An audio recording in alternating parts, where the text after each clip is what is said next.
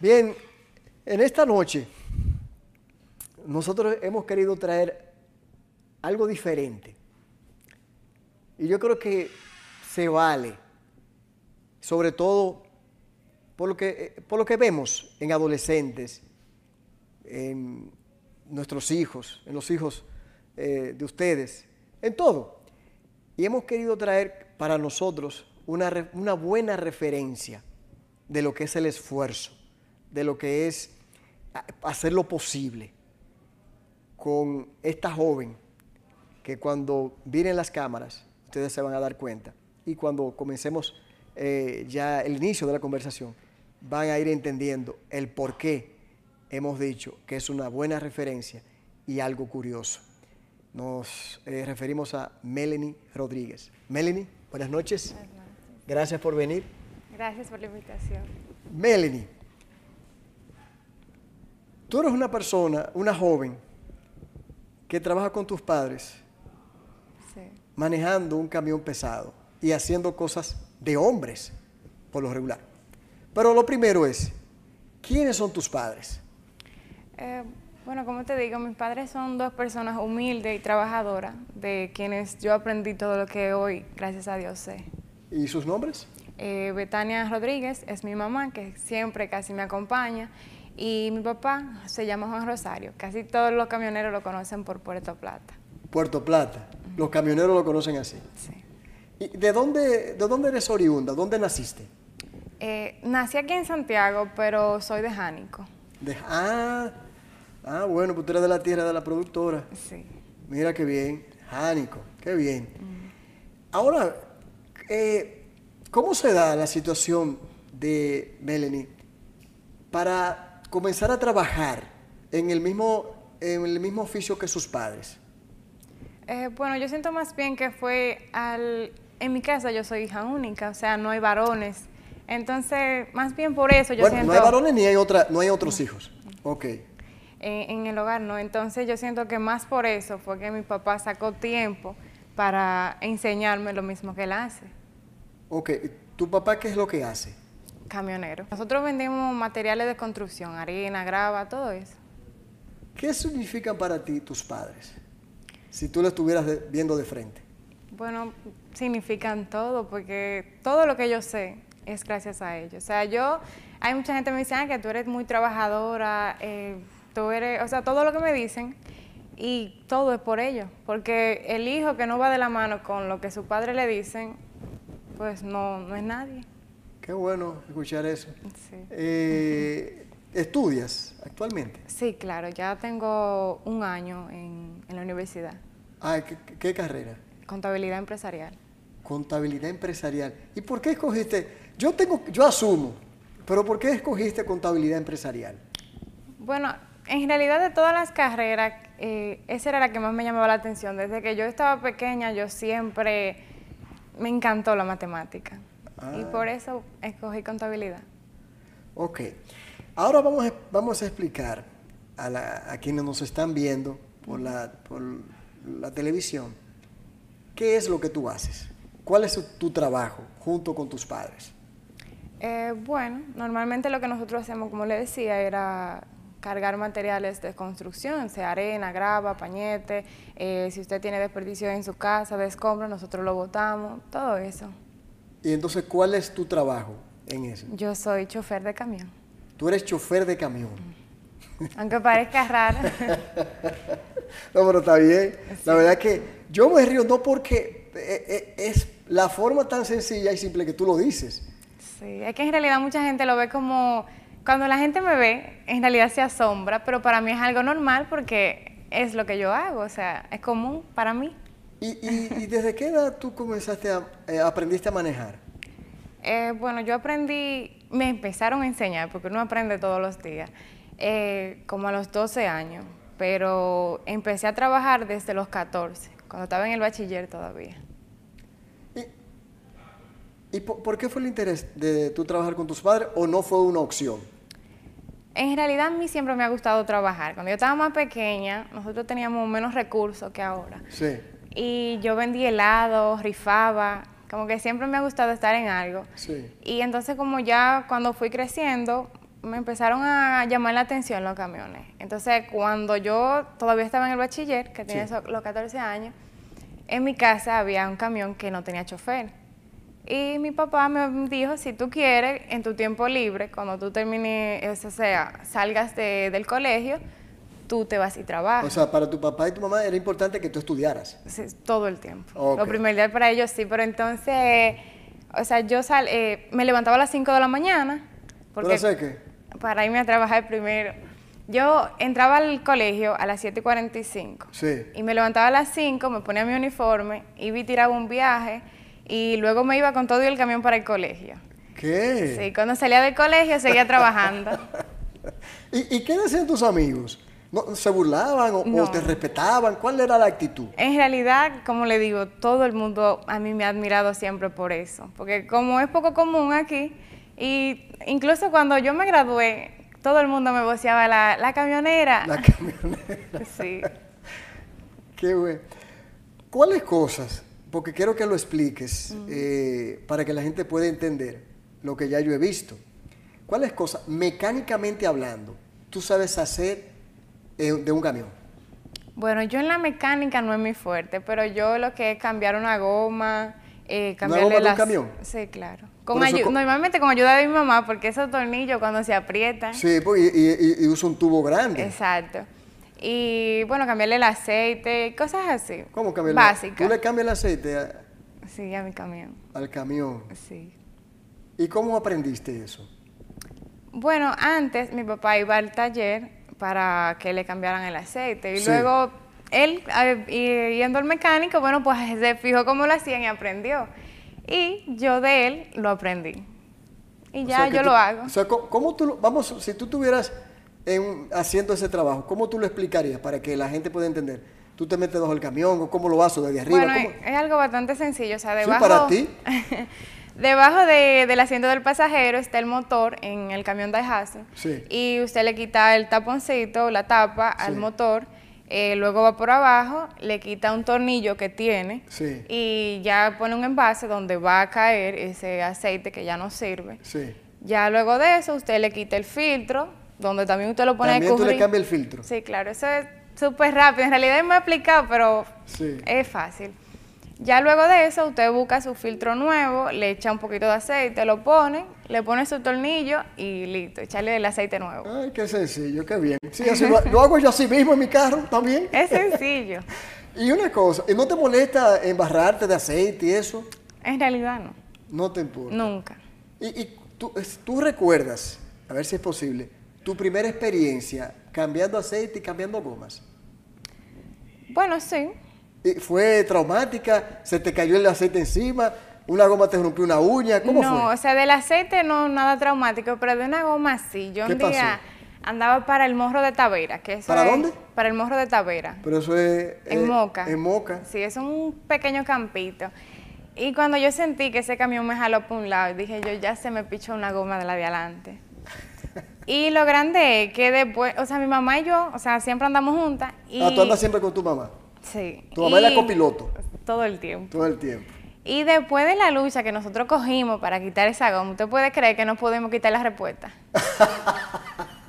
Yo pensaba que estaba pichada. ¿Qué es lo que siempre pasa? oiga, y tuvimos que salir con, con la goma para una gomería. Hay un motorcito, gracias a Dios, que pasó, que siempre yo le agradezco a ese hombre. Ni lo conozco y siempre le agradezco. Pero esa goma es pesada. O sea, no Ah, es un sí. camión, eh, no es una patana, pero es un camioncito que es pesado. sí, pesan.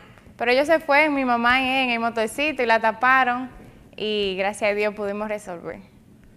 Eh, ¿qué te, qué te, qué- ¿Cuál es tu sensación cuando tú tienes que hacer trabajos que son básicamente de hombres? No quiero decir que las mujeres no lo puedan hacer, pero generalmente son hombres, comúnmente son hechos por hombres.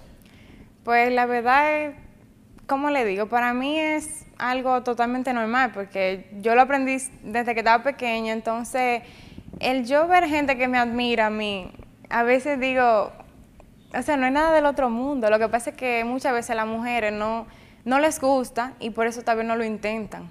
Y por eso la gente ya cree que es un trabajo especialmente para hombres, pero no lo es.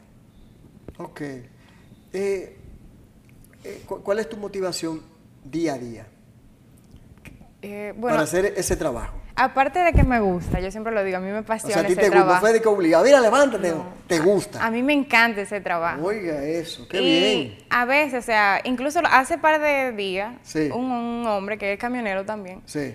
llamó a mi mamá, o sea, le puso un mensaje y le dice él, yo me siento tan agradecido de que tu hija se dedique a eso, porque mi hija desde hace unos meses eh, ha querido estar aprendiendo y todo eso, y es porque ella se motiva con los videos que ella hace, cuando ella la ve en la calle. O sea, me encanta el yo saber que la gente se motive a hacer lo mismo que yo hago. Tú, tú subes videos. Sí. ¿Tú tienes tu, tu página de Instagram o de o En TikTok, sí, TikTok. yo subo videos así, algunas veces, casual. ¿Y, y- y cómo, cómo te surgió la idea eh, de, de hacerlo? Bueno, en realidad yo subí un día conmigo. Un día contigo. Sí. Ah, sí, de, de un trabajo. Exacto. ¿Y en qué consistía ese video? O sea, ese día estábamos cargando en una ferretería, blog, y luego íbamos a otro sitio, cargábamos cemento y todo eso. Entonces, cuando yo lo subí, tuvo muchos views y no me lo esperaba. Como que a la gente le gustaba ver eso. Entonces, empecé a subir así, de haciendo la misma cosa, pero en diferentes lugares. Ya. Ok, vamos a ir a una pausa, pero yo quiero extender un poquito más, porque yo he visto el video y tú no lo has contado como debe ser, para que la gente lo pueda entender, pero quiero ampliar un poquito más con eso. Señores, estamos conversando con una joven excepcional, eh, adolescente, vamos a decir todavía, aunque ya es mayor de edad, eh, pero reciente. Un ejemplo de lo que sí se puede. El hecho de, ser mujer haciendo el trabajo que comúnmente hace un hombre no le ha impedido. Y su juventud, caramba, es toda una referencia. Melanie Rodríguez. Después de la pausa, seguimos conversando con ella. Bien, volviendo aquí, tal como hemos indicado, estamos conversando en esta noche con eh, una joven de nombre Melanie Rodríguez. Ella, la verdad que excepcional en lo que hace, eh, trabajando a, a su corta edad desde pequeña y buena, una, un, buena, un buen ejemplo para los jóvenes de hoy. Melanie, en la parte anterior, tú hablaste de tu, eh, de tu página de TikTok, de tu dirección, eh, pero no dijiste la, la misma. ¿Cu- ¿Cuál es? Eh, en TikTok, Melanie Rodríguez 21. Melanie Rodríguez 21. Ok, perfecto, para que la gente tenga referencia. Yo quería que tú explicaras cómo es un día de Melanie Rodríguez y de su madre. Claro. Eh, bueno, algo que tiene este trabajo es que todos los días son distintos. O sea, tú no tienes una rutina exacta de lo que tú vas a hacer. Porque, por ejemplo, en ese día conmigo que yo subí, yo fui a una ferretería, busqué blog, luego fui a otra, busqué cemento. Fui después a una, te- eh, una tercera vez a buscar, eh, creo que era malla y tubos y eso. Y luego de ahí nos dirigimos hacia un campo donde bajamos toda la mercancía a mano y volvíamos para acá para Santiago, nos Sí. cogió el agua en el camino, eh, un renquero de cosas, o sea, y llegamos tardísimo, incluso llegamos, creo que eran las 8 o las 9 de la noche. Manejando de allá. Ok. Cuando tú hablas de todo eso, esos materiales, eh, cuando tú llegas a las ferreterías, son ayudadas, en ese caso, por, los, por lo- las personas que laboran en la, en la Sí. ferretería, ¿verdad? Que también es una labor que lo tienen que hacer con todo el mundo. Eh, ¿Ha sido difícil en ese caso para ti, eh, yendo a ferreterías o yendo a, a donde tengas que, que buscar las provisiones, los materiales? eh, ¿Algún problema de que el hecho de que tú seas eh, joven y que seas mujer, te han puesto obstáculos esas personas que laboren en, eso, en esos lugares? ¿O te la han puesto difícil? ¿O simple y llanamente lo toman normal? No, en realidad yo siento que la discriminación en este trabajo no existe. O sea, a mí en ningún lado me han tratado mal simplemente por eso, me la ponen difícil. Algo que sí me pasaba cuando yo estaba aprendiendo a manejar era Sí. que a lo agregado que yo iba, o sea, uno en específico, había un palero que siempre que me iba a llenar el camión, él se ponía en un sitio para que yo obligatoriamente tuviera que ir ahí. Como quien dice, para que yo aprenda, que si yo lo hacía mal, tenía que volverlo a hacer. No es que él se va a arreglar para ponerme donde yo me ponga. O sea, para que tú colocaras el camión. Exacto. Tú dices palero, el que, el, el- el que echa con No, la las pala. palas mecánicas que son grandes. Oh, ya entiendo. Sí.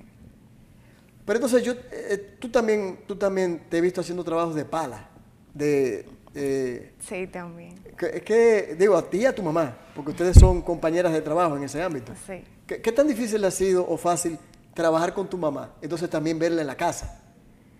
Bueno, en realidad más que difícil, yo siento que ha sido demasiado apego. O sea, yo no, yo siento que yo no puedo estar sin mi mamá. A mí me hace falta el yo tener que salir a trabajar sin ella.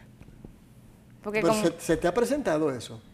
Sí, hay ocasiones que ella tiene que salir a hacer algo y yo tengo que irme sola. Y me hace falta ya porque ella siempre anda conmigo. Oh, ustedes, el, el servicio que hacen, ¿lo hacen en el ámbito de, de Santiago o el Cibao completo? En el Cibao completo. Sí. Sí. ¿Qué, ¿Qué es lo más difícil de tu trabajo que tú has hecho hasta ahora? Eh, bueno, no tanto de lo que he hecho. Yo siento que una de las cosas más difíciles, sí, para mí ha sido de, o sea, después de empezar a trabajar esto, el poder seguir manteniendo el amor por los estudios. Porque cuando tú trabajas en algo que te apasiona, tú pones los estudios como algo secundario. Entonces, el tú poder mantener ese amor por los estudios también y por tu trabajo, yo siento que ha sido una de las cosas más difíciles. Pero entonces, eh, ¿no serás un reto ahora que vas a comenzar? Ya tú estás en la universidad. Sí. Eh, ¿Cómo divides el tiempo entonces entre trabajo y la universidad? Eh, bueno, normalmente, o sea, yo estoy estudiando en, en una universidad que me da la facilidad de tomar muchas materias virtuales. Ah, Entonces, como yo salgo temprano el sábado de trabajar, yo lo que hago es que, ah, porque tú trabajas de lunes a sábado. sí, eh, yo tomo eh, algunas presenciales el sábado en la tarde y las que no están disponibles, un ejemplo el sábado, las tomo virtual en la semana. ¿Y, y cuándo tú tienes vacaciones? Bueno, yo creo que yo nunca he tenido unas vacaciones. Porque los domingos tú trabajas también. No, o sea, los domingos y bueno, en diciembre que los camiones no pueden salir y así, pero normalmente yo trabajo todo el año. Ok. Eh, ¿No te arrepientes de haber asumido eh, ese trabajo? En verdad no, porque como le digo, a mí me encanta. Entonces, o sea, yo vivo mi trabajo, el yo saber que no puedo salir hoy a trabajar me pone más triste. Wow. sí. ¿Qué planes? Eh, tú eres joven todavía, eh, pero ¿qué planes tienes para un futuro a corto plazo? ¿Cómo te ves? Bueno, en verdad, o sea, ¿cómo le digo? No puedo decir que a corto plazo, pero yo siento que uno de, una de las metas que tengo es tener mi propio camión. Tu propio camión. Sí, Pero cuando dices tu propio, eh, bueno, el que tú, el que tú, el que tú andas es el de tu padre. sí. Pero ¿por qué tu propio camión? Bueno, porque se siente bien tener algo que uno sabe que es de uno. Para lo que tú trabajas. Exacto.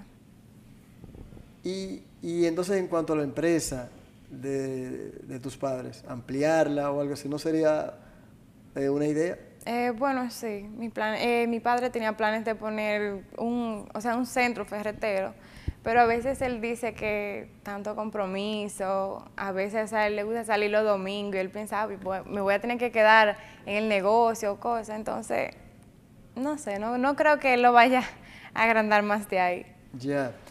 Eh, tú has hablado muy bien de ellos, de tus padres, eh, especialmente tu madre con la que tienes más, conec- más contacto por el tiempo que pasas trabajando. Eh, ¿Cuáles son los, qué, qué valores tú, le, tú asumes de tus padres? Bueno, eh, yo siento que las cosas más importantes que ellos me han enseñado es el valor de trabajar y de ahorrar. Y de ahorrar. Sí. Bueno, y tú estás estudiando contabilidad empresarial, yo imagino que tú te vas a hacer una dura en eso. Quiera Dios. Una cosa, ¿cómo fue para ti o cómo ha sido para ti compartir con tus amigas? Porque las, tus amigas estudian o, est- o estudiaban juntas en el liceo o en la escuela y quizás ahora están en la universidad, pero ¿cómo hacen para ustedes compartir? Porque tú pasas el día entero trabajando.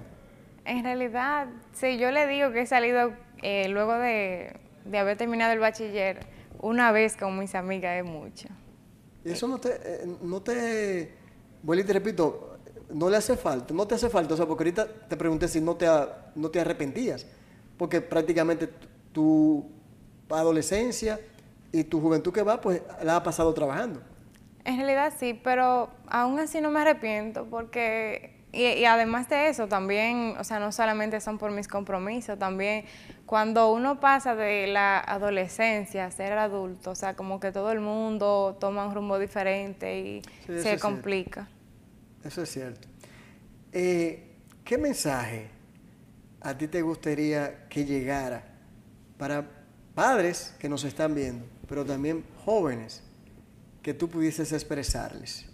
Eh, bueno, que no se limiten, porque normalmente a veces las mujeres que les guste un no solamente ser camionera, sino cualquier tipo de trabajo que sea para hombres, eh, que no se limiten porque los trabajos no tienen género. Y si tú tienes a alguien que te apoya y que te, y que te enseñen eso que tú quieres hacer, pues tú lo vas a lograr.